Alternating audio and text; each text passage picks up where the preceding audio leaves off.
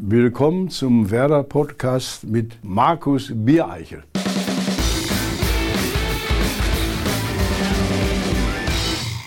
Herzlich willkommen zu einer feierlichen Episode. Werder feiert in dieser Woche seinen 120. Geburtstag und der Werder Podcast feiert das gemeinsam mit Partner Mediamarkt gleich mit.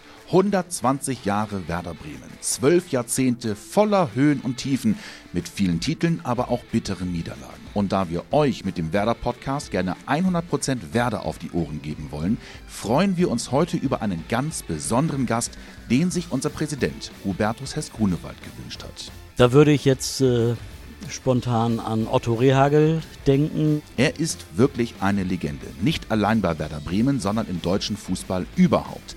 Dreimal deutscher Meister, Europapokalsieger, Europameister mit Griechenland, wodurch er zum Ehrenbürger Athens ernannt wurde. Darüber hinaus ist er Träger des Bundesverdienstkreuzes erster Klasse und Träger des Verdienstordens des Landes Nordrhein-Westfalen, um nur ein paar Titel aufzuzählen. Und heute ist er bei uns zu Gast. Herzlich willkommen, Otto Rehagel. Dankeschön. Herr Rehagel, herzlich willkommen in Bremen. Wir sind ja jetzt hier im Parkhotel, ausnahmsweise mal nicht im Weserstadion, wo wir das sonst aufzeichnen.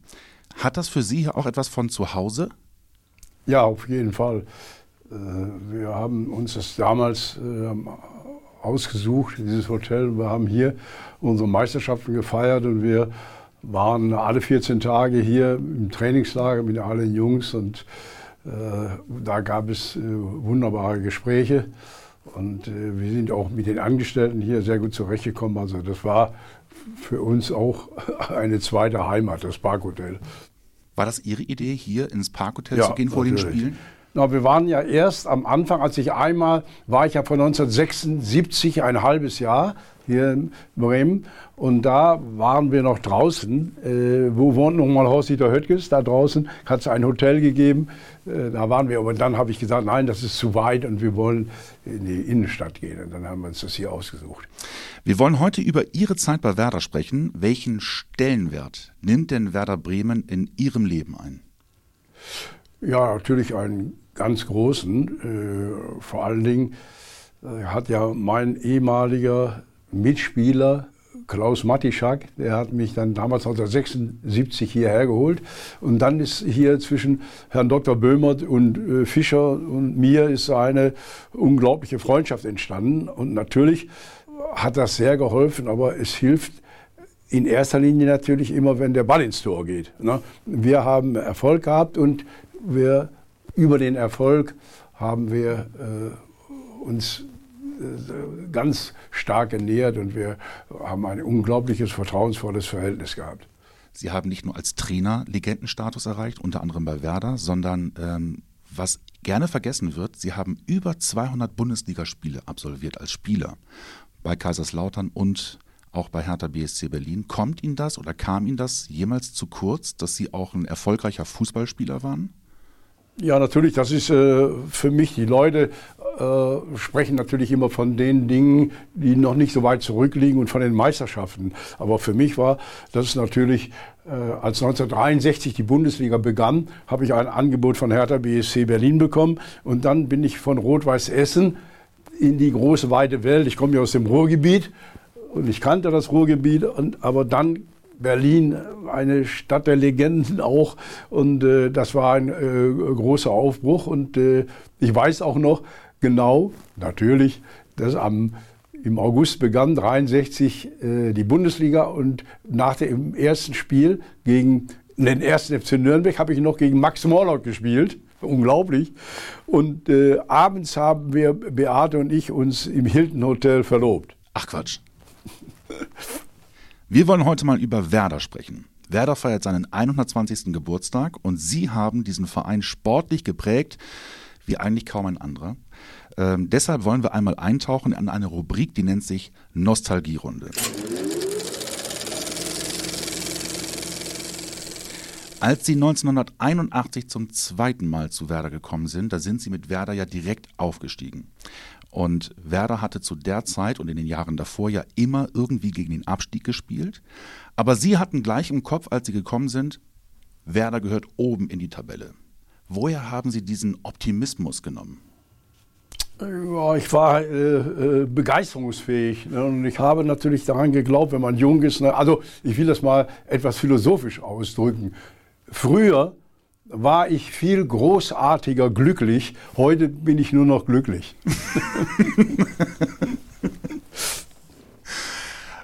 Was aber, wenn man an die Anfänge zurückdenkt, was Werder ausgemacht hat, was Sie auch mit Werder ausgemacht haben, Sie haben mit bescheidenen Mitteln extrem erfolgreich Fußball gespielt und auch Spieler verpflichtet, die man vorher gar nicht auf dem Schirm hatte. Da denkt man an Rudi Völler, an Kalle Riede, Rune Bratzett, Winton Rufer, um nur ein paar zu nennen. Wie sind Sie denn auf diese Spieler gekommen, beziehungsweise haben Sie davon überzeugt, für Werder zu spielen? Ja, das, äh, um äh, die Überzeugungskraft ist immer der zwischenmenschliche Bereich. Sie müssen den Zugriff, einen Griff an die Seele und ans Herz des Spielers, äh, das muss ihnen gelingen. Und auch mit ihren Begleiterinnen, die Frauen gehören ja mit dazu. Und das ist wichtig. Ich habe immer gesagt, wenn die wenn ich mich mit den Spielern getroffen habe, die ich für uns begeistern wollte, habe ich immer gesagt, bringen Sie bitte Ihre Frau mit. Und dann, das hat immer gut geklappt. Und äh, natürlich muss man denen auch eine Perspektive aufzeigen. Und wir waren ja auch auf dem Weg nach oben. Und dann haben die Spieler eben zugesagt. Und manches Mal äh, hat man auch Glück, da gibt es eine Geschichte mit Rune Bratzett. Ich weiß ja, ein Spielervermittler aus, äh, ein ehemaliger Spieler, der dann später Spielervermittler war, hatte mich angerufen aus Norwegen und, und da gesagt, ah Otto, ich habe gehört, äh, du brauchst Spieler, ich habe Spieler für dich. Ne? Ach, da bin ich aus Norwegen. ja gut. Ja, sagte er, ich habe hier einen, äh, einen Stürmer und so weiter, der ist sehr gut und ich ja, würde denn auch ein Probetraining machen. Ja, das macht er auch und so weiter. Ich wollte dann gerade auflegen. Auf einmal sagt er, ich habe noch einen Abwehrspieler. Sag ich, ach, ich habe genug Abwehrspieler. Und so weiter. Brauche keine Abwehrspieler. Ja, aber der, der, der ist auch gut. Ich sage, ja, jetzt hast du mir schon einen Spieler aufgeschwatzt, also jetzt willst du mir noch einen aufschwatzen. Und dann sagt er auf einmal einen Satz, sagt er, der ist aber sehr schnell. Oh, habe ich gedacht. Hab ich, ja, wie schnell ist er denn? Ja, das hast du noch nicht gesehen, so schnell. Habe ich gedacht, dann schick ihn mir. Und das war, solche Dinge geschehen eben auch im Fußball. Ne? Einfach so mit dem Telefonat. Ich wollte es erst gar nicht, ne? weil kein Abschied. Und dann haben wir ja, und das war eine unglaubliche äh, äh, Verpflichtung einer der ganz großen Spieler. Ne?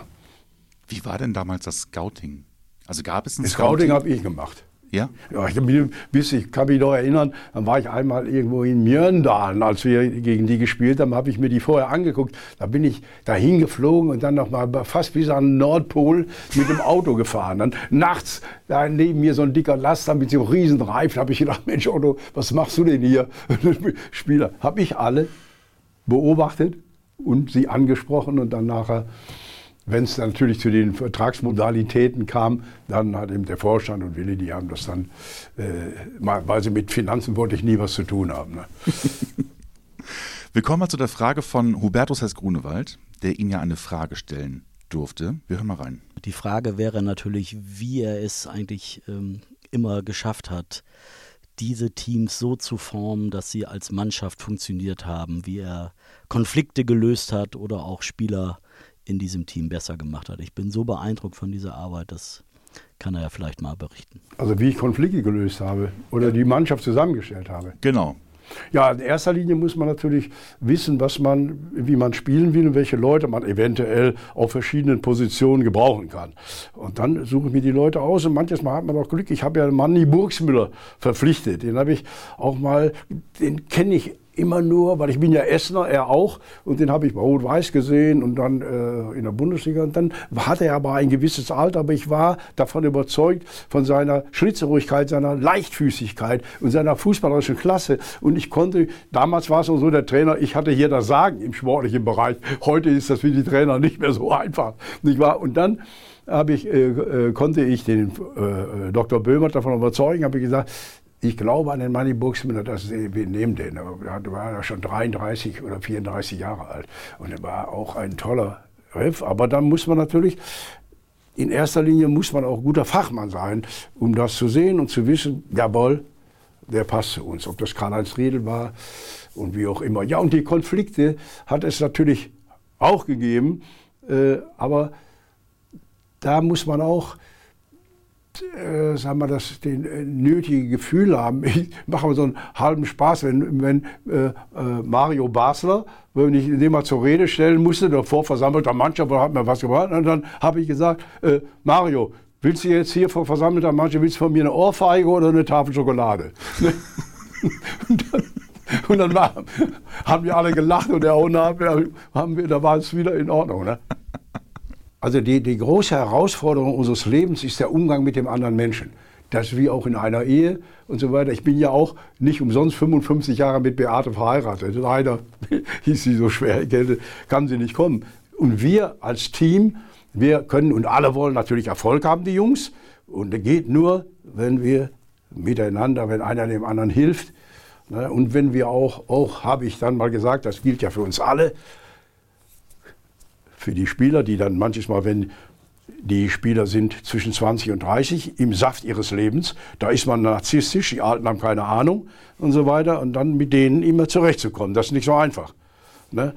Das haben Sie aber geschafft. Sie haben wirklich eine Mannschaft geformt, die ja aus alten, erfahrenen Spielern äh, zusammengestellt wurde. In den Anfängen waren es dann Klaus Wichtel. Ja, Burgsmüller und, äh, äh und äh, Klaus Alofs haben genau. eine ganz große Geschichte, wenn Klaus dann äh, ab und zu mal spielen lassen am Anfang und nachher. Und dann beim Europapokal-Endspiel habe ich ihn dann gestellt. Und das war großartig. Und ich war, ich war aber von Alofs überzeugt. Ich bin ja mit ihm, mit Fortuna Düsseldorf auch deutscher Pokalsieger geworden, mit Alofs, mit den Brüdern, ne? Mhm. Klaus mhm. und Thomas. Sie haben sehr viele Spieler erlebt, einige auch wirklich groß rausgebracht. Ähm, wer hat Sie rückblickend denn vielleicht am sportlich am größten überrascht? Oder am meisten überrascht? Ja, am meisten überrascht würde ich auch sagen, ist so Marco Bode. Ne, weil äh, Marco haben wir auch immer so gescherzt, weil der hatte sich, haben wir gesagt, auch du interessierst dich doch gar nicht für Fußball. Ne? und, und, dann letztens, als ich vom DFB äh, einen Preis bekam fürs Lebenswerk, dann hat er die Laudatio gehalten und hat dann gesagt, vor versammeltem Publikum, äh, er hätte ja nur gespielt, weil Beate ihn so gut leiden könnte. konnte. Und da habe ich, hab ich jetzt, würde ich jetzt sagen, nein, Marco, das stimmt nicht. Ne, du hast deshalb gespielt, weil du fußballerisch auch zu uns gepasst hast und weil du ein sehr intelligenter Junge bist und äh, weil du auch, äh, sag mal, ein Teamplayer warst und äh, vieles und, äh, mitgebracht. Und da, aber am Anfang, als er hierher kam, habe ich ihn mal in einem Spiel in Oldenburg gesehen. Naja, okay. Ne? Aber dann haben wir ihn gleich im ersten Spiel, den habe ich normal als linken Verteidiger in Nürnberg aufgestellt. Dann haben wir gewonnen, da hat der sogar das Tor geschossen. Auf linker Verteidiger. Und dann habe ich in der Mannschaftssitzung noch gesagt, Hören Sie mal, ich habe die Spieler mal gesehen. Hören Sie mal, Herr Bode, wissen Sie allein, warum Sie heute, der Mittelstürmer, warum Sie heute linker Verteidiger gespielt haben? Und dann sage ich, weil Sie Abitur haben. Sie haben es verstanden.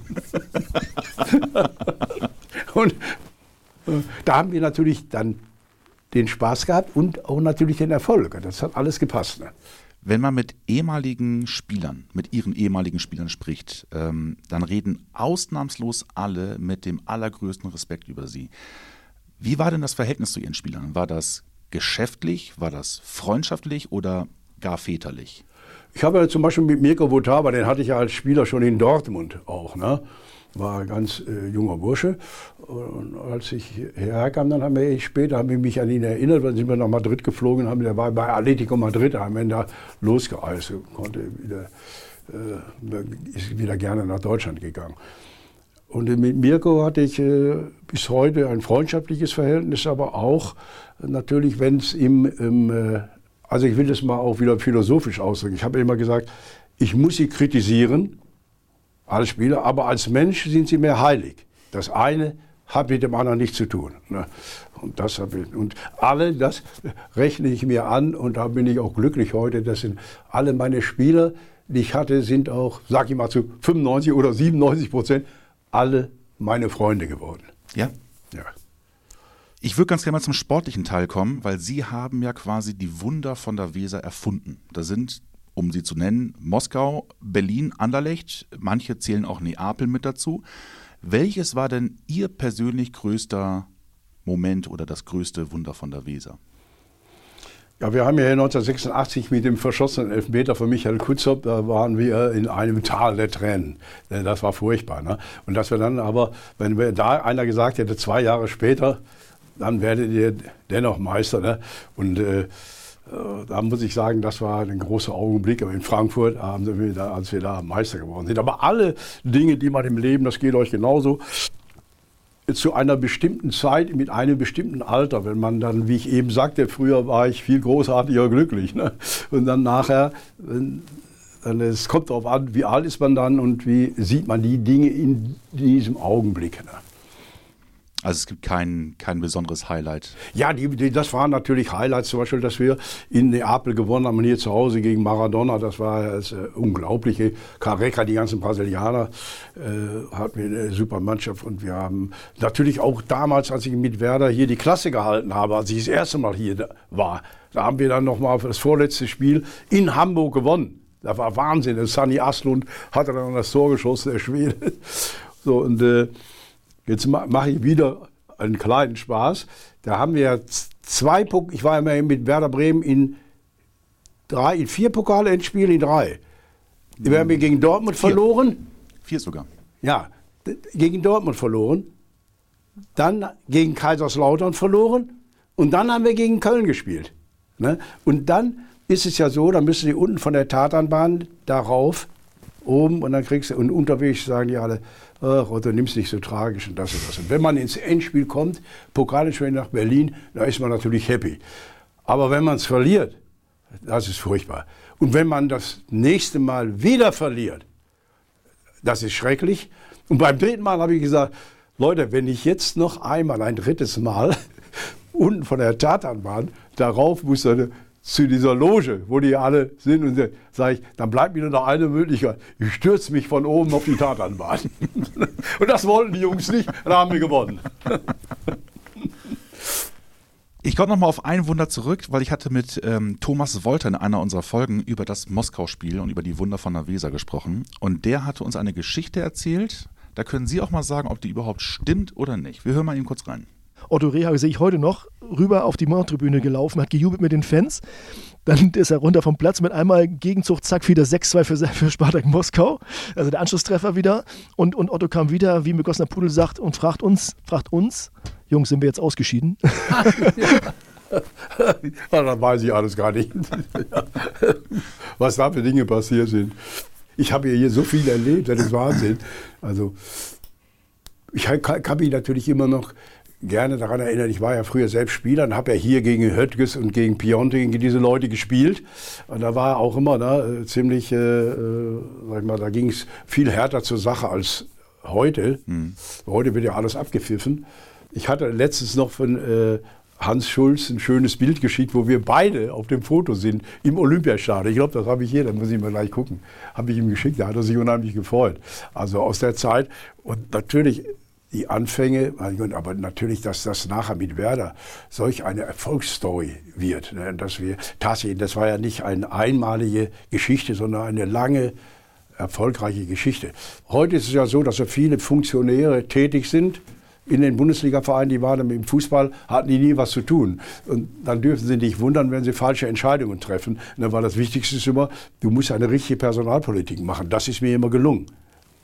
Alles zählt ja nicht. Es gibt nur eine Wahrheit im Fußball, der Ball muss ins Tor. Mhm. Und wer macht das? Die Spieler. Der Funktionär kann kein Tor schießen. Ne? Glauben die aber manches Mal.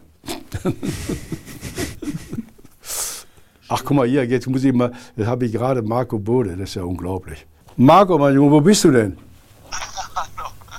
Ja, sorry, ich war ein bisschen schwer erreichbar, ne? Ich wollte dich nur fragen, hast du noch mal Zeit, um vor, vorbeizukommen? Ich könnte noch kommen? Ähm, irgendwie zu dir ins Hotel oder wir können irgendwo was essen gehen? Ja, sicher. Ich, hab, ich hatte ja schon zum Beispiel da im, äh, hinterm Theater, da bei Antonio. Lass uns doch so halb acht, acht sagen. Alles klar. Sobald ich fertig bin. Okay. Also. Ja, bis später. Ciao. Ciao. Weiter. Es waren ja leider nicht immer nur goldene Zeiten bei Werder Bremen. Es gab auch sehr viele Niederlagen. Äh, Finalniederlagen hatten wir auch gerade schon drüber gesprochen im Pokal. Was war denn aus Ihrer Sicht vielleicht das schlimmste Erlebnis? War es der Kurzop-Elfmeter gegen Bayern? Natürlich war das furchtbar in dem Moment. Aber wir haben das schnell. Ich hatte dann auch, äh, Michael, da haben wir anschließend, das war gut, kann ich mich noch gut erinnern, eine Asienreise gemacht. Und da war Michael Kutzhoff, der war völlig fertig und so. Da habe ich aber, aber, gesagt, Michael, weißt du, wenn du so, und dann hat er sogar nochmal einen Elfmeter gegen die Marokkaner verschossen. aber da war ja Freundschaft. Direkt dahinterher. Und äh, dann habe ich äh, gesagt, Marco, äh, äh Michael, du musst das Schlucken, das nutzt nichts, weißt du, sonst kannst du nicht mehr weiterspielen oder so. Ne? Und wenn ich da hätte ihm gesagt hätte, weil, hab keine Angst, in zwei Jahren werden wir trotzdem deutscher Meister, ne? das konnte ich da doch nicht sagen. Und natürlich war er war unheimlich getroffen, aber meine Aufgabe war es eben auch, Michael wieder aufzubauen und so. Ne? Die Kunst ist es, mit den Menschen umzugehen, und, aber auch schwierig, weil die so jung und ohne Erfahrung sind. Ne? Ihnen war die Ruhe innerhalb der Mannschaft ja immer extrem wichtig. Ähm, und es heißt immer, dass Sie die Medien nie gemocht haben. Stimmt das eigentlich? Ja, das, das ist typisch. Das sagen, äh, das sagen die. Von mir haben Sie das noch nie gehört. Nee, eben, deswegen frage so. ich. Nur meine besten Freunde, äh, Wolfgang Menge, kennen Sie den? Ja. Der war beste Freunde und Hans-Joachim Friedrichs. Bin ich immer, der hat mir Hans-Joachim, nee, Wolfgang, der hat mir seine Pfeife gegeben, aus Spaß, kommen wir mal auf, die Bilder alle hier wer sich korrekt benimmt, wird korrekt behandelt. Das haben die hier gesagt, die, äh, weil, sie, weil ich nicht immer zu Diensten war. Weil die Journalisten wollen ja, dass du andauernd zu Diensten bist und was sagst. Und habe ich gesagt, nee, jetzt nicht. Und erstmal, das Wichtigste ist meine Mannschaft. Was wichtig war, meine, für, den, für den Verein war ich Tag und Nacht zu erreichen. Und ich hatte die beste Verbindung zum Vorstand und zu meinen Spielern. Das war äh, wichtig. Wenn Sie jetzt an Ihre Zeit in Bremen zurückdenken, gibt es eine Geschichte, bei der Sie sagen, subsumierend, das war die kurioseste? Nee, ich habe immer, das war so, dass ich, hab, ich war ja Tag und Nacht hier für den Verein tätig, ne, also Fulltime-Job. Ne, da bist du für die immer Spieler und dann der Vorstand und im Aufsichtsrat, die Leute, die reden auch immer alle und dann bist du, musst du immer immer angespannt und immer, habe ich auch meinen Jungs immer gesagt, immer alle Antennen ausfahren. Ne? Da habe ich schon mal gesagt, auch bei den Journalisten, wenn die kommen, alle Antennen ausfahren und den Radarschirm eingeschaltet. ich freue mich natürlich, dass ich habe auch schwierige Spieler gehabt wie Borowka und Legat und so. Ich bin aber mit allen zurechtgekommen. Denn manches Mal haben die immer was ein Blödsinn erzählt im, im äh, äh, Fernsehen, aber sie werden äh, hören, wenn wir zusammen, das ist ja keiner. Ich, ich habe die Leute immer, deren Mutter, mit der habe ich auch gesprochen, weil der Thorsten, der, der alles gemacht hat. Wie gesagt, das war, ist ein schwerer Job. Das wird ja jetzt äh, euer Trainer, der jetzt ja auch merken, ne, so einfach ist es nicht.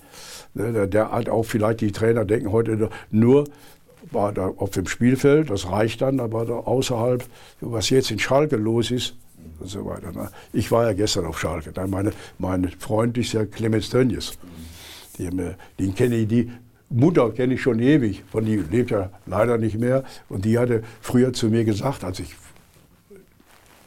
bei Werder war, ein paar Jahre, da hat sie immer zu mir gesagt, Otto, komm zu uns, wir haben die besten Würstchen. ich sage, reicht aber nicht.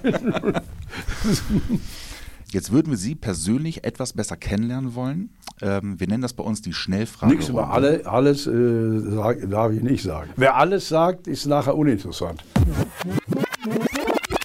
Musik bedeutet für mich. Musik äh, bedeutet für mich also sehr viel. Ich habe ja noch angefangen, äh, Klavier zu lernen. Mein Klavierlehrer sagt, Frau Otto, Sie üben zu wenig. Ne, bei ihm habe ich noch mal ein bisschen probiert. Ne? Ach, ernsthaft? Träumereien von Schumann. Ne?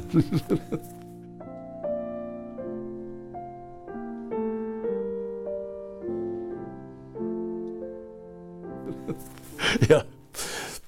Meine Lieblingsoper. Lieblingsoper Tosca mit Placido Domingo.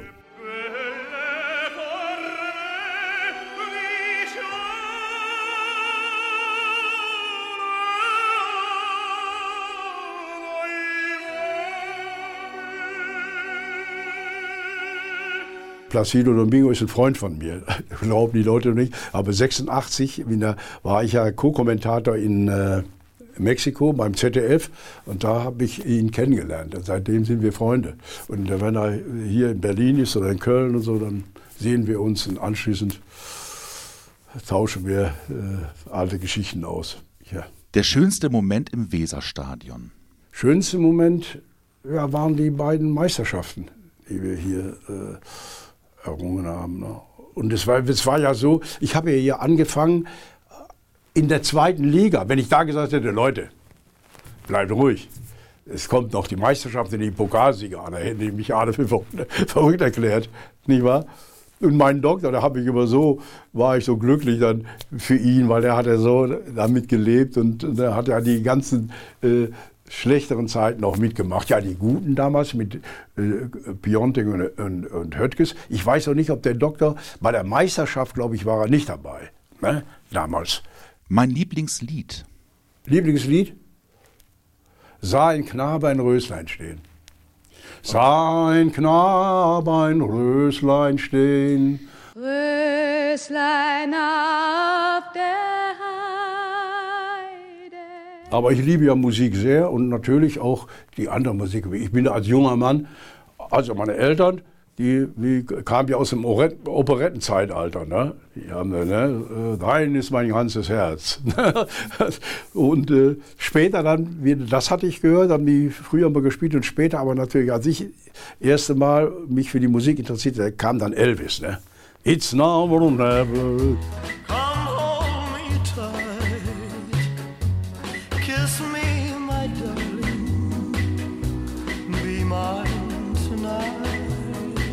Elvis, den haben wir geliebt. Ne? Mein Lieblingsstadion. Das kann ich so nicht sagen. Ich meine, das Werder-Stadion. Ich habe ja hier, bin ja auch dankbar. Die Leute haben sich damals für mich entschieden und ich habe das ja, wir haben das ja hier, ich, ich habe da gesehen, wie die Leute äh, sich engagiert haben und das Stadion vergrößert haben und gebaut haben. Uh, natürlich auch, wir haben äh, das ja auch eingespielt. Auf einmal hatte Werder auch Geld. Ne, und dann konnten wir die Dinge in Szene setzen. Ne. Im Auto höre ich, wenn ich unterwegs bin. Ja, im Auto höre ich Placido Domingo auch, ne? Ja. Gerne, ja. Und auch äh, äh, Schlager höre ich auch gerne. Mein Lieblingsspieler.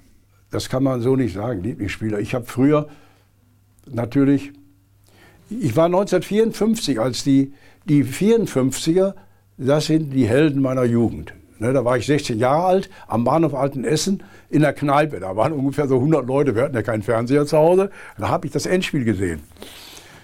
Und wenn mir da einer gesagt hätte, Otto, schau mal genau hin, die da jetzt gegeneinander spielen, da werden mal einige von den Spielern deine Freunde. Unglaublich. Die Fritz Walter, Ottmar Walter, Werner Levy, Horst Eckel. Du, mit dem, mit dem bin ich in der Werder, in der Werder, sag ich, in der äh, Sepp Herberger Stiftung. Ne? Horst, anderen sind ja leider verstorben, und Ferenc Puschkas. Ach echt? Und der äh, Libero von den Ungarn war mein großer Mentor Jula Lorand. Und ich wusste, ihr habt mir alles erzählt, was da früher gelaufen ist. Und Fritz Walter war, das waren die, wir wollten mal so Fußball spielen können wie Fritz Walter. Da waren die, die Helden meiner Jugend, die 54er. Waren wir jung und Weltmeister geworden. Wahnsinn. Das ist unglaublich. Das größte Fußballwunder, das ich erlebt habe. Ja, das war die 54er, weil wir haben die, die, Generation, damals war ja, das war noch nicht, äh, der Krieg war noch nicht so lange vorbei. Und dann äh, Deutschland hatte ja äh, vieles aufzuarbeiten oder war gerade am Anfang der Aufarbeitung und immer noch, äh sagen wir mal, in der Welt nicht anerkannt und verhasst und so weiter. Und dass dann diese Mannschaft so äh, fairen Fußball gespielt hat und so erfolgreich. Und das äh, war eine einmalige Geschichte. Und auch von den 54er äh, mein Freund geworden, Helmut Rahn, kommt ja aus Essen, aus meinem Verein. Helmut hat ja den zwei Tore geschossen und das 3-2. Und die schöne Geschichte ist, dann, wenn Helmut am Tresen stand in Essen, da haben die Leute kamen alle und gesagt, Helmut, wie war das denn beim dritten Tor und so weiter. Da sagte er, weißt du was, der Ball kam und da habe ich ihn mit rechts angenommen um mir auf den linken Fuß gelegt. Und was dann passiert ist, das wisst ihr alle. das hatte mir, ja, ja, wissen wir natürlich alle, ist doch klar. Was ich interessant finde, dass Sie jetzt tatsächlich das 54er Wunder, was Sie als Kind erlebt haben, Na, 16 war schon kein Kind mehr. ja, okay, gut. aber als Jugendlicher, Ja. dass Sie das höher bewerten als für mich das größere Wunder, Europameister mit Griechenland. Ja, das war äh, noch für Außenstehende ein Wunder. Und natürlich, für mich war das war da harte Arbeit. Ich hatte ja 54 nichts damit zu tun. Und ich war, wir waren begeistert und mit den Freunden da und so weiter, da irgendwie ganz anders. Ich, ne? Und äh, das war ja hier erarbeitet in Griechenland. Ne? Und äh, äh, mir ist es da auch etwas gelungen. Das war meiner Ansicht nach im zwischenmenschlichen Bereich das Größte. Diese Griechen so zu formen oder so miteinander spielen zu lassen, dass wir Erfolg haben. Ne? Obwohl mein Assistent war ja ein Deutscher und Grieche gleichzeitig und so weiter. Ich konnte ja kein Grieche. Ja, ich, ich kann so ein bisschen äh, Enna Café Paragalo oder ich sage äh, Utan Egoto Apolito Kontroll Estano Sigoros. Das heißt, wenn ich alles unter Kontrolle habe, fühle ich mich sicher. so, und, und, die, und ich habe immer die Nationalhymne mitgesungen.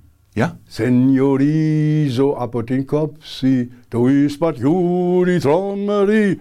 Da waren die Leute begeistert. Wes Brot ich esse, das Lied ich singe. Ich habe da, und ich habe die Menschen, ich bin mit den Menschen so umgegangen, die, und wir haben und natürlich, der Ball ging immer ins Tor. Sieg, für Sieg gibt es keinen Ersatz. Ne? Und das äh, war wichtig. Und die sind aber bis heute, sehen Sie auch, zeige ich noch mal ein Bild, meine Jungs, die Griechen, jedes Mal, wenn die in Piräus essen gehen, dann schicken sie mir immer ein Bild. Mein vielleicht größter Fehler. Weißt du, ich habe nicht viele Fehler gemacht. mein größter Fehler. Ja, vielleicht war mein größter Fehler, also dass ich habe mich, ich bin ein Volksschüler und ich, ich hätte äh, meine Eltern, mein Vater war ist mit 39 an einer, eine Katastrophe, an einer Magenoperation gestorben. Ne? Und wir hatten da kein Geld zu Hause. Ne? Und du musstest früher, um auf die Penne zu gehen, musstest du bezahlen. Aber wir konnten das nicht. Das, hätte, das war mein Fehler, kann ich nicht so sagen. Es war nicht möglich. Ich hätte eine bessere Schulbildung haben müssen. Man muss ja alles angelernt. Ne? Hm. Obwohl ich, äh, ja, äh, war Goethe und Schiller sind meine äh, Lieblingsdichter. Bevor wir zum Ende kommen, hätten Sie noch eine Aufgabe. Und zwar den neuen Gast für die folgende Sendung zu nominieren.